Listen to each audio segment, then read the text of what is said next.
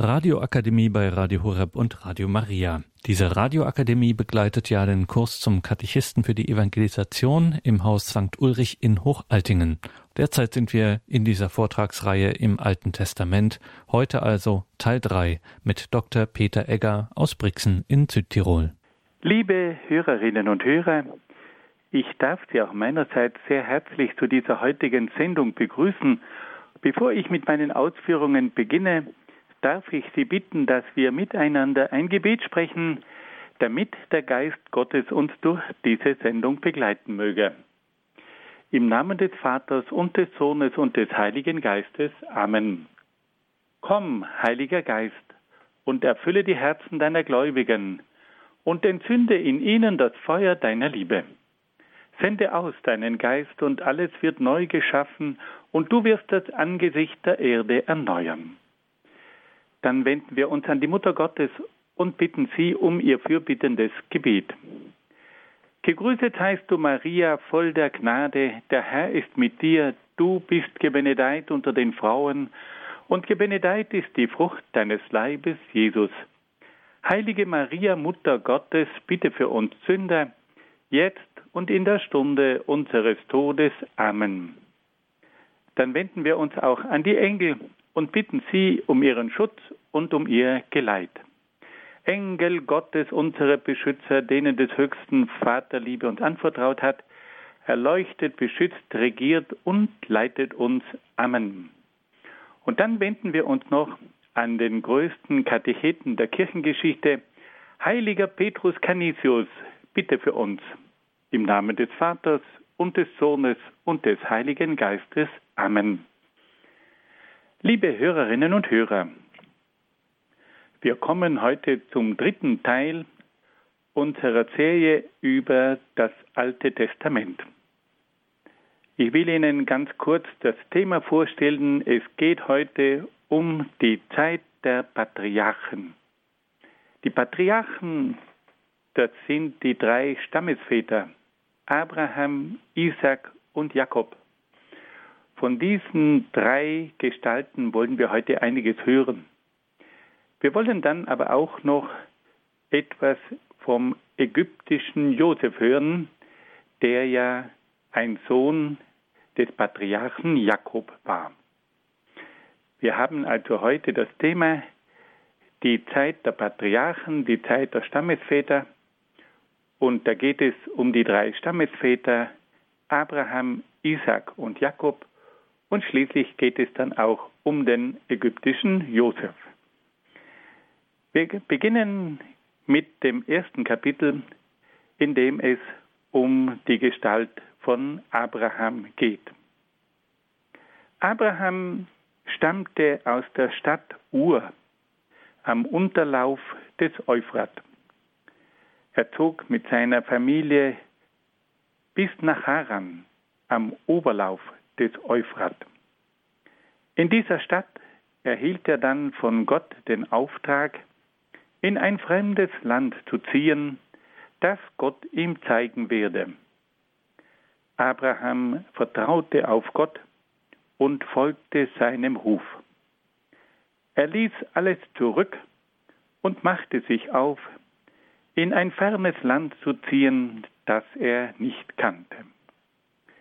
Abraham zog mit seiner Frau Sarah und seinem Neffen Lot in das Land Kanaan. Dort ließ er sich zunächst in Sichem und später in Hebron nieder. Gott versprach Abraham, dass er ihm und seinen Nachkommen das Land Kanaan geben werde und dass er ihn zum Stammesvater eines großen Volkes machen würde. In Kanaan traf Abraham Melchisedech, den König von Salem, dem späteren Jerusalem. Melchisedech war Priester des höchsten Gottes und feierte einen Gottesdienst mit den Gaben von Brot und Wein. Melchisedek segnete Abraham im Namen des höchsten Gottes. Darauf gab ihm Abraham den zehnten Teil von seinen Gütern. Nach einiger Zeit trennte sich Lot, der Neffe von Abraham, von seinem Onkel und ließ sich in der Stadt Sodom am Toten Meer nieder. In Sodom sündigten die Menschen durch sexuelle Unzucht, die Gott missfiel. Da ließ Gott Abraham wissen, dass er die Stadt bestrafen wolle. Darauf wandte sich Abraham an Gott und bat ihn, dass er die Stadt wegen der gerechten Menschen verschonen möge. Gott versprach Abraham, die Stadt zu verschonen, wenn sich dort zehn gerechte Menschen finden würden. Da es aber in Sodom keine zehn gerechten Menschen gab, beschloss Gott die Vernichtung der Stadt. Ein Engel forderte Lot und seine Familie auf, die Stadt sofort zu verlassen. Dann fielen Feuer und Schwefel vom Himmel und vernichteten die Städte Sodom und Gomorra am Toten Meer. Nun folgen einige kurze Erklärungen zu verschiedenen Punkten. Punkt 1. Das gelobte Land. Gott hat Abraham mehrmals versprochen, dass er ihm und seinen Nachkommen das Land Kanaan auf ewig geben werde. Das Land Kanaan ist also das Land, das Gott Abraham und seinen Nachkommen versprochen hat. Dieses versprochene Land kommt auch in dem Namen gelobtes Land zum Ausdruck. Wenn man jemandem etwas gelobt, dann verspricht man ihm etwas. Und in diesem Namen gelobtes Land kommt zum Ausdruck, dass dieses Land ein versprochenes Land ist und dass Gott dem Abraham und seinen Nachkommen dieses Land auf ewig versprochen hat. Punkt 2. Der König Melchisedek. Der Priesterkönig Melchisedek ist das Urbild eines Priesters. Er war ein Priester des höchsten Gottes. Er verwendete die Gaben von Brot und Wein, die auch heute bei der heiligen Messe verwendet werden. Er ist ein Vorbild für die Priester. Und im Psalm 110 heißt es, Du sollst Priester sein auf ewig nach Ordnung des Melchisedek. Und auch heute wird bei einer Priesterweihe dieser berühmte Vers aus dem Psalm 110 gesprochen. Du sollst Priester sein auf ewig nach der Ordnung des Melchisedek. Punkt 3. Die Städte Sodom und Gomorra. Die Städte Sodom und Gomorra sind im Alten Testament der Inbegriff einer sündigen Gesellschaft. Der Untergang dieser Städte sollte ein deutliches Zeichen sein, dass Gott die Unzucht, die in diesen Städten getrieben wurde, ablehnte.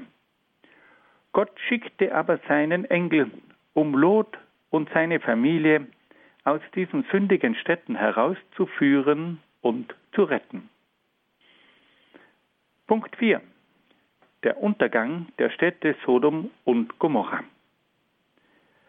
Die Städte Sodom und Gomorra sind, wie die Bibel schreibt, durch Schwefel und Feuer vernichtet worden. Es ist anzunehmen, dass es durch Blitze und Schwefelgas zu einem Brand gekommen ist, der zur Vernichtung der Städte führte. Die reichen Schwefelvorkommen am Toten Meer sind ein Hinweis dafür, dass die Aussagen der Bibel fundiert sind. Und ein letzter Punkt, Punkt 5, das Grab von Abraham. Abraham starb in Hebron in Judäa. Er wurde in Mamre in der Höhle von Machpela begraben. In dieser Höhle wurden auch die Patriarchen Isaac und Jakob bestattet. Über dem Grab von Abraham wurde später eine Moschee errichtet. Fassen wir dieses erste Kapitel noch einmal kurz zusammen. Wir haben also gehört, dass der erste Stammesvater des israelitischen Volkes Abraham war. Wir haben vernommen, dass er aus der Stadt Ur stammte, dass er dann nach Haran gezogen ist und dort die Berufung von Gott erhielt, in ein fremdes Land zu ziehen. Abraham zieht dann mit seiner Frau Sarah und seinem Neffen Lot nach Kanaan und lässt sich dort in Sichem und in Hebron nieder. In Kanaan kommt es zur Begegnung mit dem Priesterkönig Melchisedech. Dann kommt es auch zu dieser Begebenheit mit den Städten Sodom und Gomorra. Abraham bittet um die Rettung der Städte, weil dort auch gerechte Menschen leben würden. Doch es waren zu wenig gerechte Menschen und so kam es zur Vernichtung der Stadt Sodom und auch der Stadt Gomorra. Wir haben dann auch einige Erklärungen gehört. Punkt 1. Was bedeutet der Name gelobtes Land? Punkt 2. Wer war dieser Melchisedek? Punkt 3. Um was geht es in Sodom und Gomorra? Punkt 4. Wie kam es zum Untergang dieser Städte? Und Punkt 5. Das Grab von Abraham in der in Mamre in der Hülle von Machpela. Nun, liebe Hörerinnen und Hörer, wollen wir uns dem zweiten Kapitel zuwenden. Und da geht es um den zweiten Stammesvater des Volkes Israel, nämlich um Isaac. Gott hatte Abraham versprochen, dass er ihn zum Stammesvater eines großen Volkes machen werde. Abraham und Sarah bekamen aber lange keine Kinder. Die Frau von Abraham zweifelte daran, dass sie noch ein Kind bekommen würde. Doch im hohen Alter bekamen Abraham und seine Frau einen Sohn, den sie Isaac nannten. Als Isaac herangewachsen war, stellte Gott Abraham auf die Probe. Er verlangte von ihm, dass er Isaac als Schlachtopfer darbringen solle. Abraham begab sich mit Isaac auf den Berg Moria, um ihn dort als Schlachtopfer darzubringen. Doch als Abraham seinen Sohn töten wollte, erschien ein Engel, um ihn daran zu hindern.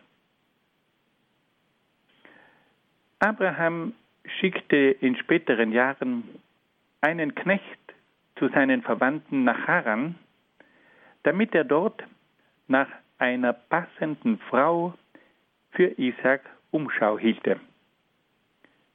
Der Knecht lernte in Haran Rebekka kennen und führte sie dann nach Kanaan und dort heiratete dann Isaac diese Frau Rebekka.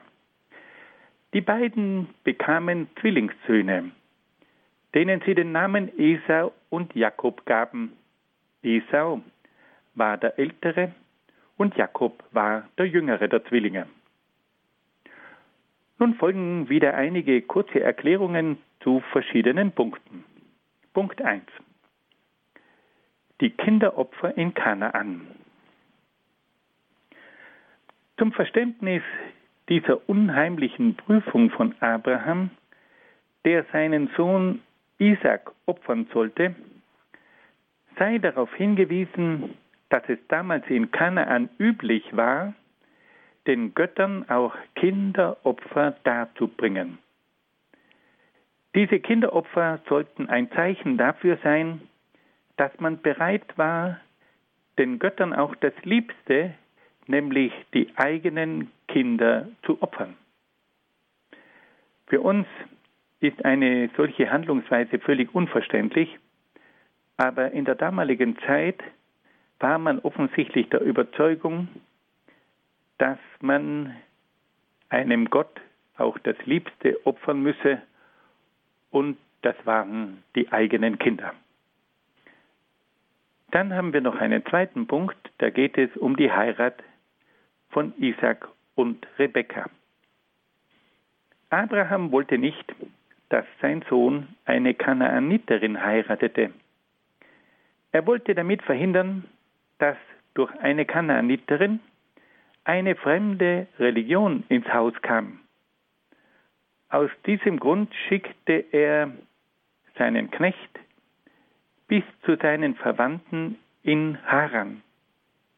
Dieser Knecht sollte dort in der eigenen Sippe nach einer geeigneten Frau suchen, die der besonderen Sendung Gottes entsprach, die Isaac zu erfüllen hatte. Fassen wir dieses zweite Kapitel noch einmal ganz kurz zusammen. Wir haben gehört, dass Abraham und Sarah einen Sohn bekommen haben, der den Namen Isaac erhalten hat. Wir haben dann auch vernommen, dass Abraham von Gott geprüft wurde und dass Abraham diesen Sohn opfern sollte. Aber dann griff ein Engel ein, um die Tötung von Isaac zu verhindern. Und schließlich haben wir dann auch noch vernommen, dass Isaac eine Frau namens Rebekka aus seiner eigenen Verwandtschaft in Haran geheiratet hat, um auf diese Art und Weise zu verhindern, dass eine fremde Religion die Sendung von Isaac behindern könnte. Bei den Erklärungen haben wir noch kurz darauf hingewiesen, wie es zu diesen Kinderopfern in Kanaan gekommen ist. Und wir haben auch noch versucht zu zeigen, dass Isaac die Frau Rebekka aus seiner eigenen Verwandtschaft geheiratet hat, um damit zu verhindern, dass eine kanaanitische Religion in die eigene Familie Einzug halten könnte. Nun, liebe Hörerinnen und Hörer, machen wir eine kurze Pause und hören ein wenig Musik.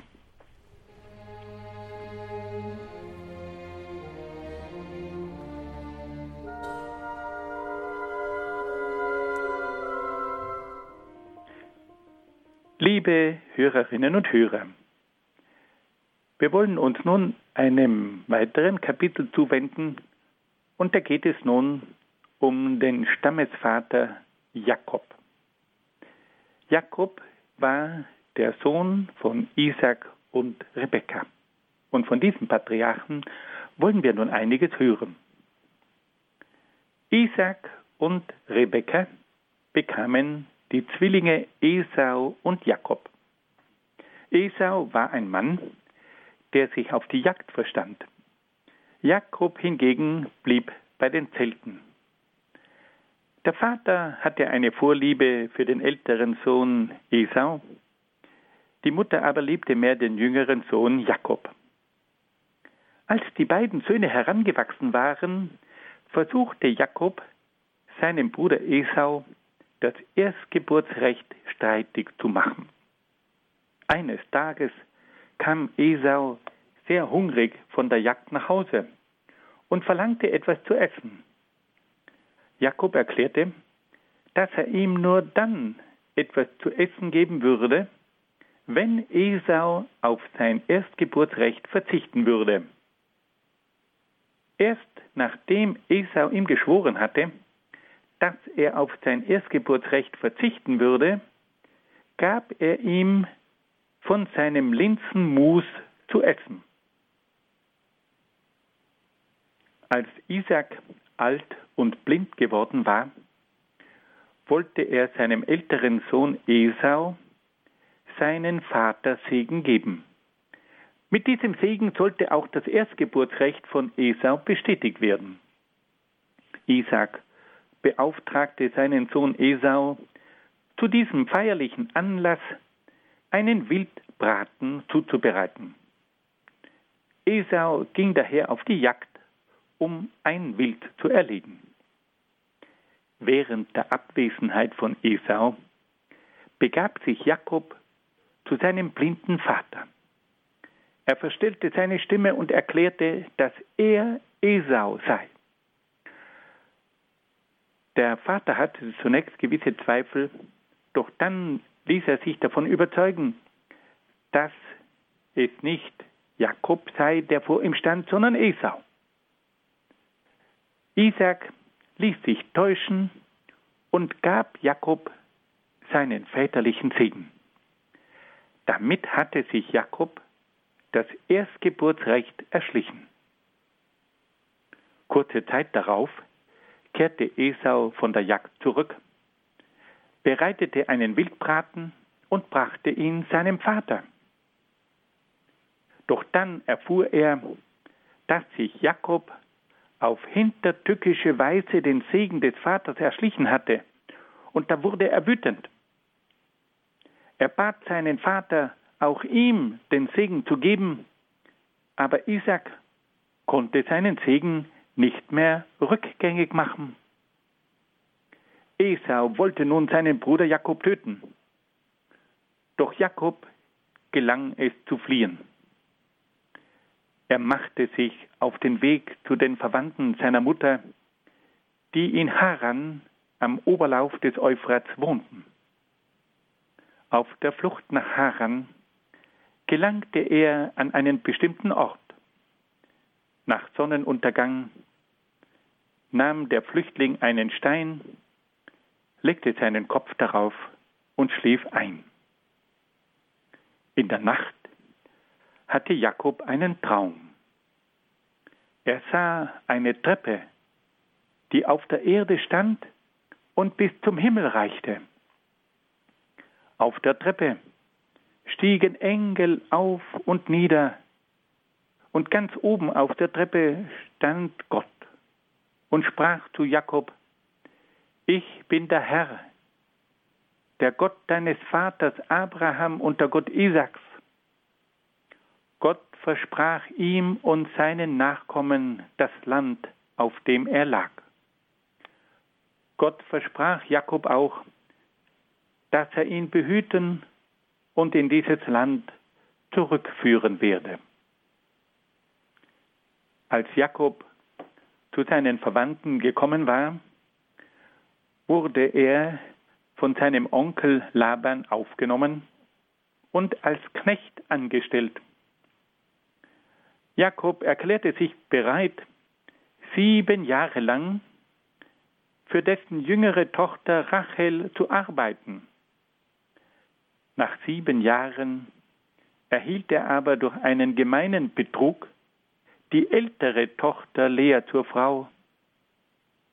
Darauf musste Jakob weitere sieben Jahre arbeiten, um auch Rachel als Frau zu bekommen. Auf diese Weise büßte Jakob für seinen Betrug an seinem Bruder Esau. Jakob diente Laban insgesamt 20 Jahre lang. Er hatte zahlreiche Nachkommen und war sehr reich geworden. Als es zu Spannungen mit den Söhnen Labans kam, beschloss Jakob, mit seiner Sippe nach Kanaan zurückzuziehen. Jakob verließ Haran und machte sich auf den Weg in seine Heimat Kanaan. An der Grenze zu Kanaan begegnete Jakob seinem Bruder Esau, der ihm mit 400 Männern entgegengezogen war. Jakob hatte große Angst, dass Esau sich nun an ihm rächen würde. Aber Esau begegnete seinem Bruder mit großer Herzlichkeit. So kam es nach über 20 Jahren zur Versöhnung zwischen den beiden Brüdern. Jakob ließ sich in Kanaan in Sichem nieder. Er kaufte ein Grundstück und baute einen Altar. Er befahl, alle heidnischen Götter zu beseitigen. In Sichem erschien Gott dem Jakob und gab ihm den Namen Israel. Dieser Name bedeutet Gottesstreiter.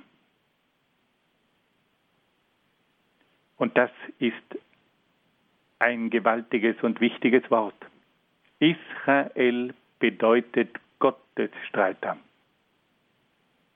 In Sichem baute Jakob auch einen Brunnen, der noch heute existiert und den Namen Jakobsbrunnen trägt. Und an diesem Jakobsbrunnen ist dann auch Jesus vorbeigekommen und hat sich dort mit einer sündigen Frau lange unterhalten. Jakob hatte zwölf Söhne. Die Namen von diesen zwölf Söhnen lauten Ruben, Simeon, Levi, Judah, Sebulon, Issachar, Dan, Gad, Ascher, Naphtali, Josef und Benjamin. Die beiden letzten Söhne, Josef und Benjamin, stammten von seiner Lieblingsfrau Rachel. Die zwölf Söhne Jakobs wurden dann zu den Stammesvätern der zwölf Stämme Israels. Nun folgen wieder einige kurze Erklärungen zu verschiedenen Punkten. Punkt 1. Das Erstgeburtsrecht. Esau und Jakob waren Zwillinge. Esau wurde als erster geboren und galt daher als der Erstgeborene. Jakob wollte aber das Erstgeburtsrecht für sich haben. Das Erstgeburtsrecht bedeutete nämlich, dass er ein doppelt so großes Erbteil wie sein Bruder Esau erhalten würde. Durch das Erstgeburtsrecht war er auch das zukünftige Oberhaupt der Sippe. Punkt 2. Die Himmelsleiter. Als sich Jakob auf der Flucht nach Haran befand, sah er eines Nachts im Traum eine Treppe. Diese Treppe reichte von der Erde bis zum Himmel. Auf dieser Treppe stiegen Engel auf und nieder. Diese Leiter mit den Engeln wird auch als Himmelsleiter bezeichnet und wird immer wieder in der Kunst auch dargestellt. Jakob nannte den Ort, an dem er diesen Traum hatte, Bethel, das Haus Gottes. Punkt 3. Der Betrug an Jakob. Jakob arbeitete sieben Jahre bei Laban, um dessen Frau Rachel, dessen Tochter Rachel als Frau zu erhalten. Bei der Hochzeit wurde ihm aber durch einen Betrug deren ältere Schwester Lea zur Frau gegeben. Nach damaligem Brauch war die Braut bei der Hochzeit tief verschleiert. Am Abend des Hochzeitstages wurde sie dann auch verschleiert in das dunkle Schlafzimmer geführt. Und so konnte es kommen, dass Jakob den Betrug erst am Morgen entdeckte. Fassen wir nun noch einmal dieses dritte Kapitel kurz zusammen. In diesem Kapitel ging es um den dritten Patriarchen, um Jakob. Wir haben gehört, dass er einen Zwillingsbruder hatte, der den Namen Esau trug. Und da kam es nun zu einem Streit um das Erstgeburtsrecht. Jakob versuchte seinem älteren Bruder das Erstgeburtsrecht zu entreißen. Und er nützte schamlos die Schwäche seines Bruders. Der kam ganz hungrig nach Hause und Jakob sagte, du bekommst erst dann etwas von dem Essen, das ich gerade gekocht habe, wenn du mir das Erstgeburtsrecht abtrittst. Jakob willigte ein. Und dann kam es zu einem weiteren Versuch Jakobs an das Erstgeburtsrecht heranzukommen. Isaac wollte Esau den Vatersegen geben, mit dem auch das Erstgeburtsrecht dann verbunden war. Doch während sich Esau auf die Jagd begab, um ein Wild zu jagen für einen Wildbraten zum feierlichen Anlass, begab sich der jüngere Bruder Jakob zu seinem Vater Isaac. Er täuschte seinen Vater und gab sich als Esau aus. Isaac war blind, konnte den eigenen Sohn nicht sehen und gab dann Jakob seinen Vatersegen. Kurz darauf kehrt Esau zurück. Er stellt fest, dass er betrogen worden ist. Er wollte seinen eigenen Bruder umbringen, doch Jakob gelingt es zu fliehen. Jakob flieht dann bis zu seinen Verwandten an den Oberlauf des Euphrat. Dort muss er als Flüchtling sich als Knecht bei seinen eigenen Verwandten verdingen.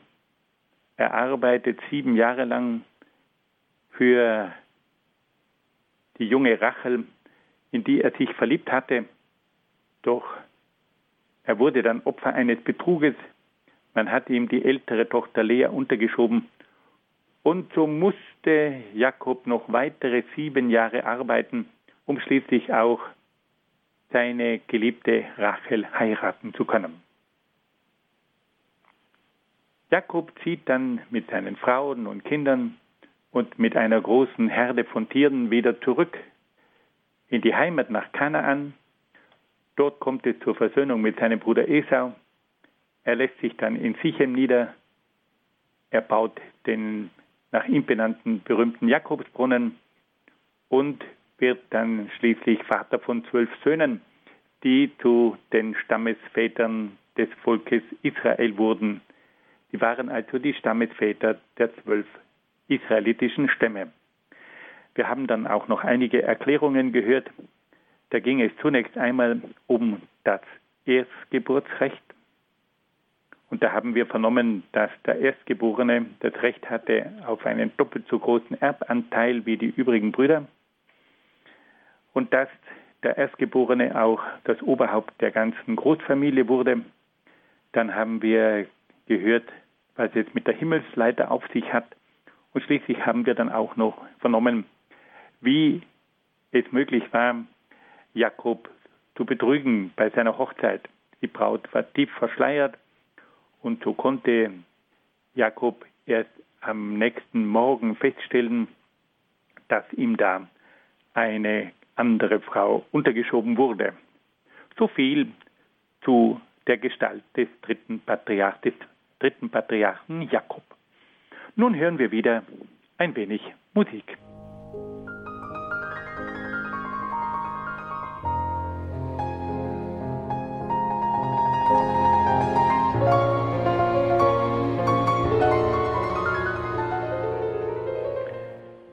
Liebe Hörerinnen und Hörer, wir wollen uns nun einem vierten Kapitel zuwenden und da geht es um die Gestalt des ägyptischen Josef. Jakob hatte zwölf Söhne. Von diesen zwölf Söhnen liebte er ganz besonders Josef und Benjamin, die zwei Söhne von seiner Lieblingsfrau Rachel. Er verwöhnte vor allem seinen Sohn Josef. Die Brüder aber wurden auf Josef eifersüchtig und hassten ihn. Als Josef seinen Brüdern von zwei Träumen erzählte, in denen sich seine Brüder vor ihm verneigten, bekamen die Brüder einen großen Zorn auf ihn. Einige Zeit darauf kam Josef im Auftrag seines Vaters Jakob nach Sichem, wo die Brüder das Vieh weideten. Zunächst wollten die Brüder die Gelegenheit ergreifen, um Josef zu töten. Doch der älteste Sohn Ruben wandte sich dagegen und rettete damit Josef das Leben. Die Brüder warfen Josef aber in eine leere Zisterne. Eine Zisterne, das ist ein unterirdisches Auffangbecken für das Regenwasser. Es war also ein großes unterirdisches Auffangbecken. Das war gerade mal ohne Regenwasser. Und so hat man Josef in diese Zisterne hinuntergeworfen und er konnte sich aus eigener Kraft nicht aus dieser Zisterne befreien. Nach einiger Zeit kam eine Karawane vorbei, die nach Ägypten zog. Und da haben nun die Brüder Josef als Sklaven an diese Karawanenhändler verkauft. Und so kam Josef nach Ägypten. Ihrem Vater aber berichteten die Brüder, Josef sei von einem wilden Tier zerrissen worden. Die brachten sogar ein Kleidungsstück von Josef mit, das sie mit Blut getränkt hatten, und der arme Vater Jakob verzweifelte fast, wie er dieses Kleidungsstück in die Hand nahm. In Ägypten kam Josef in das Haus des Potiphar, der der Kommandant der Leibwache des Pharao war. Josef erwarb sich das Vertrauen von Potiphar. Doch die Frau von Potiphar fand Gefallen an Josef und versuchte ihn zu verführen. Als Josef der Frau nicht zu Willen war, sagte sie zu ihrem Mann, dass Josef sie bedrängt hätte. Und darauf wurde Potiphar wütend und ließ Josef ins Gefängnis werfen.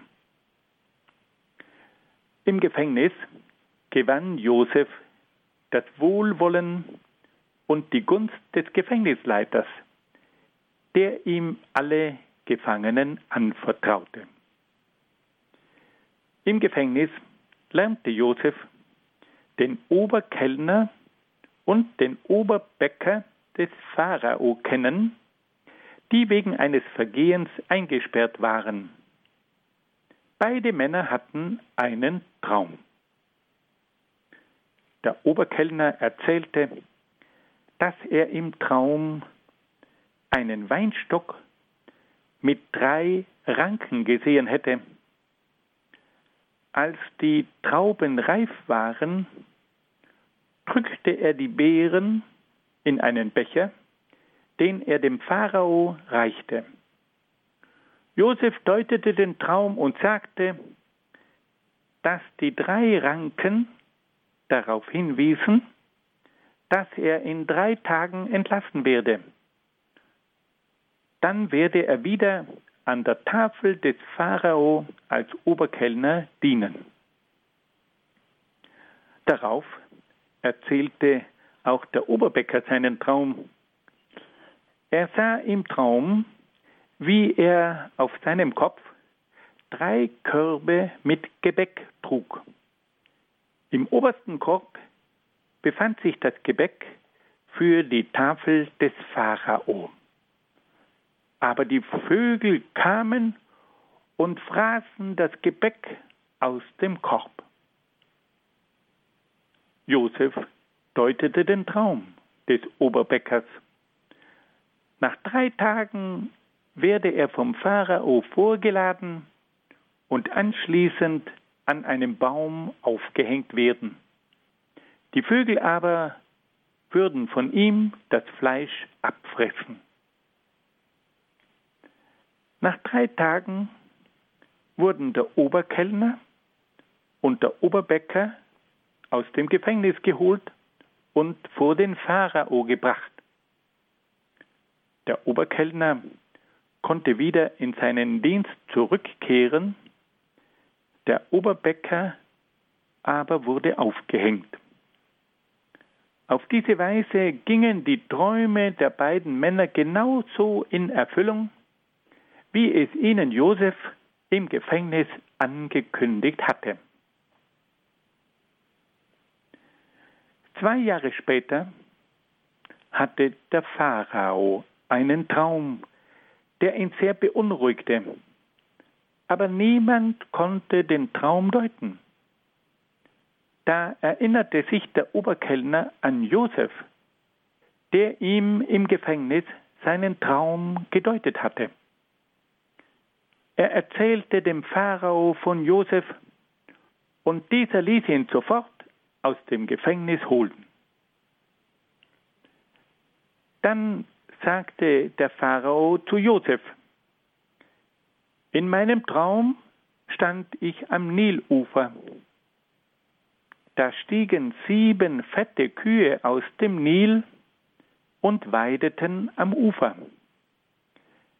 Dann stiegen sieben magere Kühe aus dem Nil, die die sieben fetten Kühe auffraßen. Dann sah ich im Traum sieben volle Ähren. Nach ihnen wuchsen sieben dürre Ähren, die die sieben vollen Ähren verschlangen. Josef deutete den Traum und sagte, die sieben fetten Kühe und die sieben vollen Ähren bedeuten sieben fruchtbare Jahre. Die sieben mageren Kühe und die sieben dürren Ähren bedeuten sieben Jahre Hungersnot, die nach den sieben fruchtbaren Jahren kommen und den Überfluss der sieben fruchtbaren Jahre verschlingen werden. Der Pharao war von der Deutung des Traumes so beeindruckt, dass er Josef zum Vize-Pharao ernannte. Josef erhielt den Auftrag, die Getreideüberschüsse der sieben fruchtbaren Jahre in Speichern zu sammeln, um sie dann in den darauffolgenden Hungerjahren an die Bevölkerung zu verteilen. Nach sieben Jahren begann in Ägypten, aber auch in Kanaan eine große Hungersnot.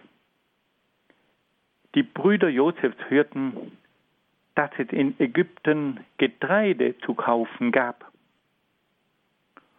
So machten sie sich auf den weiten Weg nach Ägypten. Dort kamen sie schließlich zu Josef, der als Vizepharao für die Verteilung und den Verkauf der Getreidevorräte zuständig war.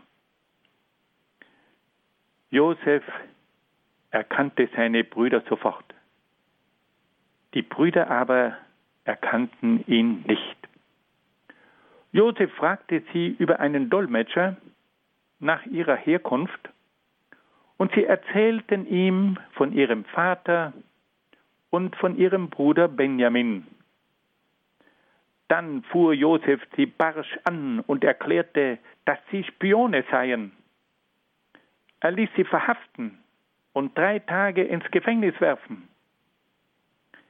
Dann ließ er die Brüder nach Hause zurückkehren, doch Simeon behielt er als Geisel zurück. Josef verlangte, dass die Brüder bei ihrem nächsten Zug nach Ägypten ihren Bruder Benjamin mitbringen sollten. Nach einigen Monaten zogen die Brüder mit Benjamin wieder zu Josef nach Ägypten, um Getreide zu kaufen. Vor ihrer Rückreise ließ Josef seinen Becher im Getreidesack von Benjamin verstecken. Nachdem die Brüder aufgebrochen waren, schickte er ihnen den Hausverwalter nach, der sie beschuldigte, den Becher von Josef gestohlen zu haben. Er fand den Becher im Sack von Benjamin und brachte Benjamin und die Brüder zu Josef zurück. Josef beschuldigte die Brüder des Diebstahls und befahl, dass Benjamin als Sklave in Ägypten bleiben müsse. Die Brüder erklärten, dass sie dem Vater versprochen hätten, Benjamin wieder heil nach Hause zurückzubringen. Judah erklärte sich bereit, an der Stelle seines Bruders als Sklave in Ägypten zu bleiben. Da erkannte Josef den Gesinnungswandel seiner Brüder. Er begann laut zu weinen und sagte, ich bin euer Bruder Josef. Die Brüder waren sprachlos.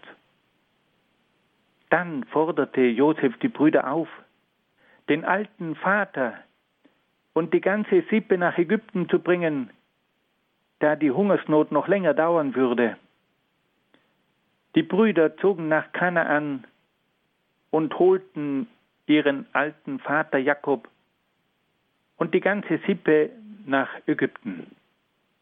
Josef ritt seinem Vater entgegen und an der Grenze von Ägypten kam es zu einem bewegten Wiedersehen zwischen Josef und Jakob. Dann begleitete Josef die ganze Sippe nach Ägypten. Er stellte seinen Vater und auch seine Brüder dem Pharao vor.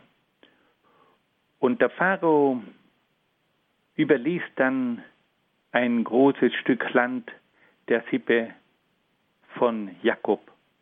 Und so kam es, dass sich die Sippe Jakobs im Lande Gosen in Ägypten niederließ. Nun folgen wieder einige kurze Erklärungen. Wir beginnen mit einem ersten Punkt und da geht es um die Frage Josef und die ägyptische Geschichte. Gibt es einen Anhaltspunkt dafür, zu welcher Zeit und unter welchen Umständen Josef in die ägyptische Geschichte eingetreten ist? Mehrere Historiker vertreten die Ansicht, dass Josef in der Zeit der Hyksos nach Ägypten kam. Die Hyksos waren ein semitisches Volk, das mit seinen Streitwägen Ägypten erobert hatte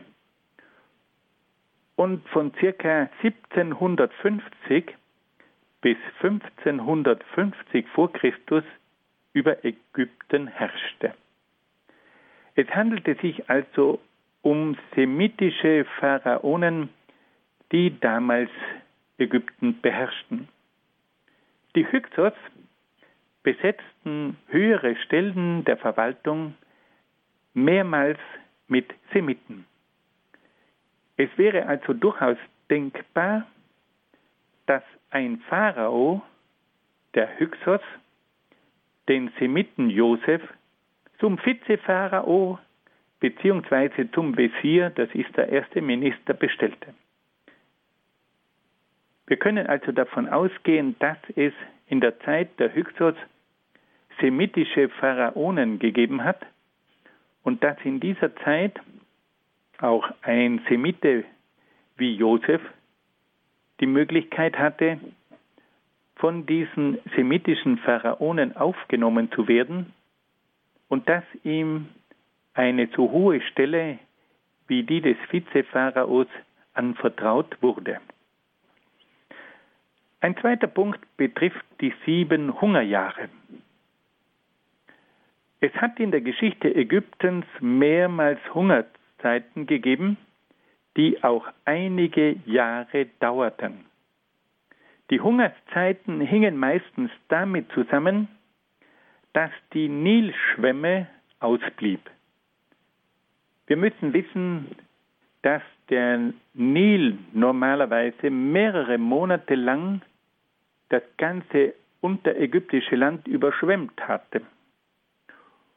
Und dieser, diese Nilschwemme bedeutete, dass der Nil auch fruchtbaren Schlamm mitbrachte.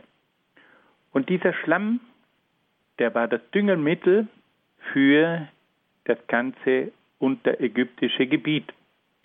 Wenn nun diese Nilschwemme, diese Überschwemmung durch den Nil ausblieb, dann gab es nicht genügend Schlamm für dieses Gebiet und dadurch fehlte gewissermaßen das Düngemittel. Und so kam es immer wieder in solchen Jahren, in denen diese Nilschwemme fehlte, zu Hungersnöten. Die Pharaonen hatten deshalb riesige Speicherstädte errichten lassen, in denen die Vorräte von fruchtbaren Jahren für Hungerzeiten aufbewahrt wurden. Wir wissen zum Beispiel, dass der bekannte Pharao Ramses II eigene Speicherstätte errichten ließ. Eine dieser Speicherstädte trug sogar seinen Namen, die Stadt Ramses. Dann gab es aber auch die Stadt Bithom. Das waren gewissermaßen große Lagerstätten, in denen die Vorräte an Getreide aus den fruchtbaren Jahren aufbewahrt wurden, um auf diese Art und Weise die Bevölkerung in Hungersjahren mit Lebensmitteln oder mit Getreide versorgen zu können. Ein dritter Punkt betrifft dann noch die Ansiedlung der Israeliten.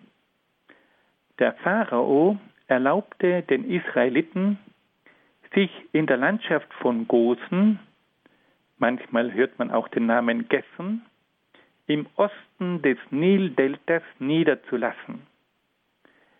Die Israeliten konnten in dem Grenzgebiet weiterhin als Nomaden leben und mit ihren Herden umherziehen. Solange Josef lebte, konnten sie dort in Freiheit und Sicherheit leben. Nun wollen wir noch einmal ganz kurz diese verschiedenen Ereignisse um die Gestalt des ägyptischen Josef zusammenfassen. Wir haben gehört, dass Jakob zwölf Söhne hatte und dass er von diesen Söhnen ganz besonders die zwei Söhne von Rachel, nämlich Josef und Benjamin, liebte. Und er hat vor allem Josef regelrecht verwöhnt. Die Brüder wurden wütend auf diesen jüngeren Bruder. Sie versuchten ihn zunächst zu töten, doch dann verkauften sie ihn an eine Karawane. Diese Karawane zog dann nach Ägypten und so kam Josef in das Land am Nil. Er war zunächst als Sklave im Haus des Potiphar tätig, der der Kommandant der Leibwache des Pharao war. Die Frau von Potiphar fand aber an Josef Gefallen und versuchte ihn zu verführen. Josef ging aber nicht auf diese Verführung ein, und da hat dann die Frau von Potiphar Josef beschuldigt, dass er sie bedrängt hätte. Und darauf wurde Josef von Potiphar in das Gefängnis geworfen.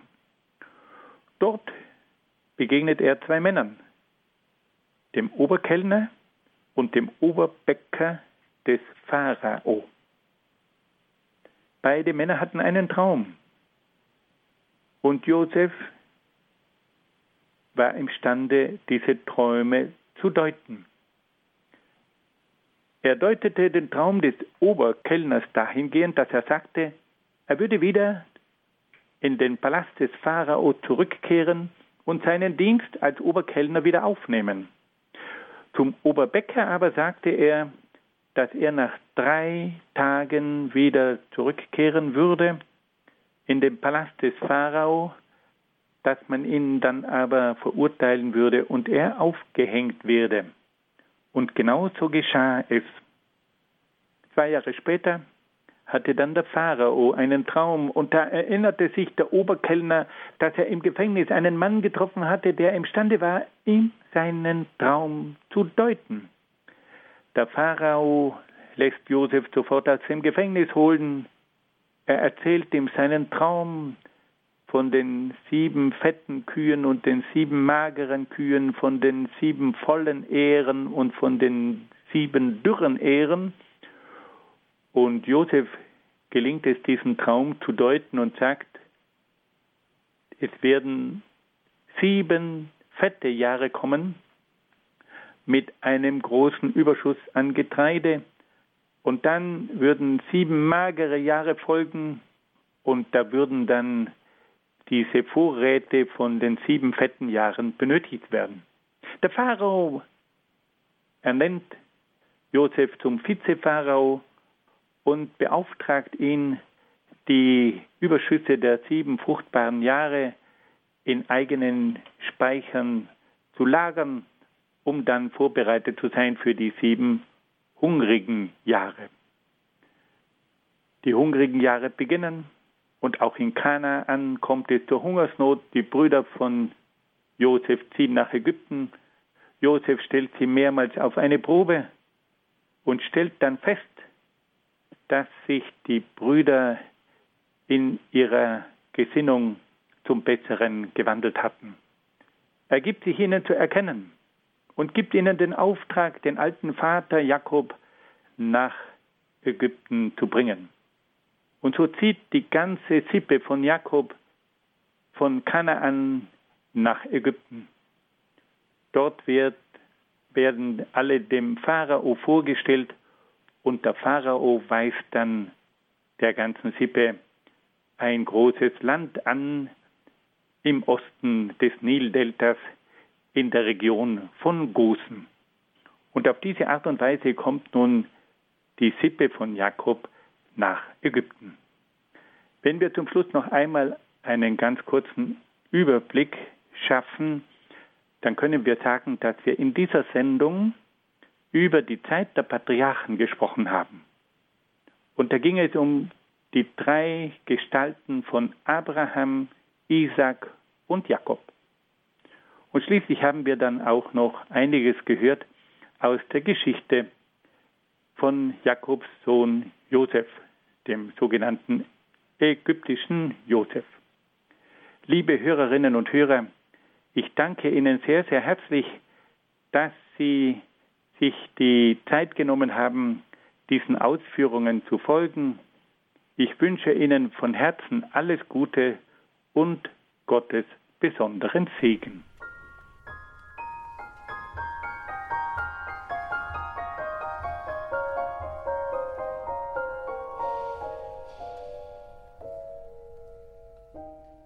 Das war Teil 3 der insgesamt zwölfteiligen Vortragsreihe zum Alten Testament im Rahmen der Radioakademie bei Radio Horeb und Radio Maria.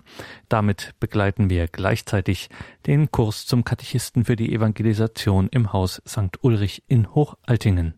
Diesen Vortrag kann man nachhören auf horeb.org im Podcast- und Downloadangebot oder sich eine CD bestellen bei unserem CD-Dienst in Deutschland erreichbar unter der 08328 921 120. Mit der deutschen Vorwahl sieht das dann wie folgt aus 0049 8328 120. Das Ganze steht dann natürlich auch auf unserer Homepage horeb.org und da kann man sich auch im Tagesprogramm im Übrigen diese CD auch gleich per Mausklick bestellen.